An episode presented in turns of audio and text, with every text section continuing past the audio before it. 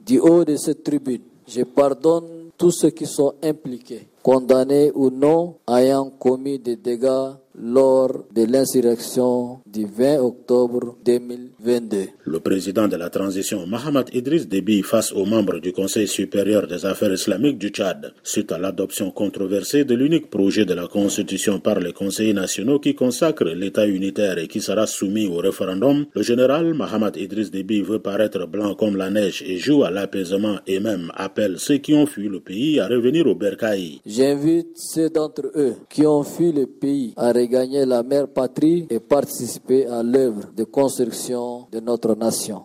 La transition a été pensée inclusive et elle sera inclusive jusqu'à son terme. Cet appel s'adresse aux militants du parti Les Transformateurs dont les leaders ont quitté le pays. Les transformateurs ne sont pas une pépinière, moins encore euh, la moyenne section ni la grande section pour que le président de transition passe tout son temps à chaque fête des musulmans à demander pardon. Dr Sitak Yombatina Beni, vice-président du parti Les Transformateurs, qui estime qu'il faut séparer l'État de la religion et que les dirigeants doivent savoir qu'ils sont à la tête d'une république et non d'un clan ni d'une religion. Depuis son exil, il estime que le pardon seul ne suffira pas. Il faut qu'il y ait des actes concrets. Je note au passage que malgré les pardons antérieurs, il y a encore aujourd'hui des gens arrêtés injustement depuis le 20 octobre et dans la foulée qui sont encore jusqu'aujourd'hui à Korotoro. Et donc, ils ne sont pas encore remis, n'est-ce pas, à leur famille. Et en plus, il ne suffit pas simplement demander pardon. Qu'est-ce qu'on dit aux veufs, aux orphelins? Et à tous ceux qu'on a tués injustement Il faut une justice. Où sont les bourreaux? Qu'attend-il le président de transition pour arrêter les bourreaux et les remettre à la disposition de la justice? Pour mettre Max Luangar, l'un des porte-parole de la coalition Wakitama, lui aussi en exil, cet appel est un trompe-l'œil? Le président de la transition oublie qu'il est lui-même un acteur à part entière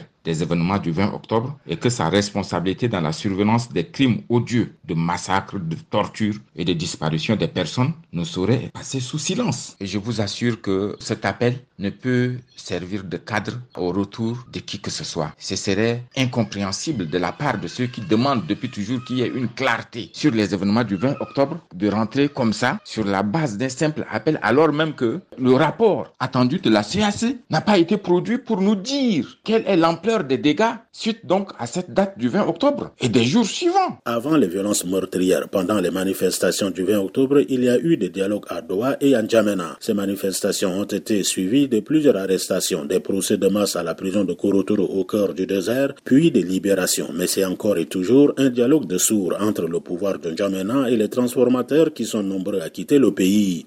André Kodoumadjingar N'Djamena pour VOA Afrique.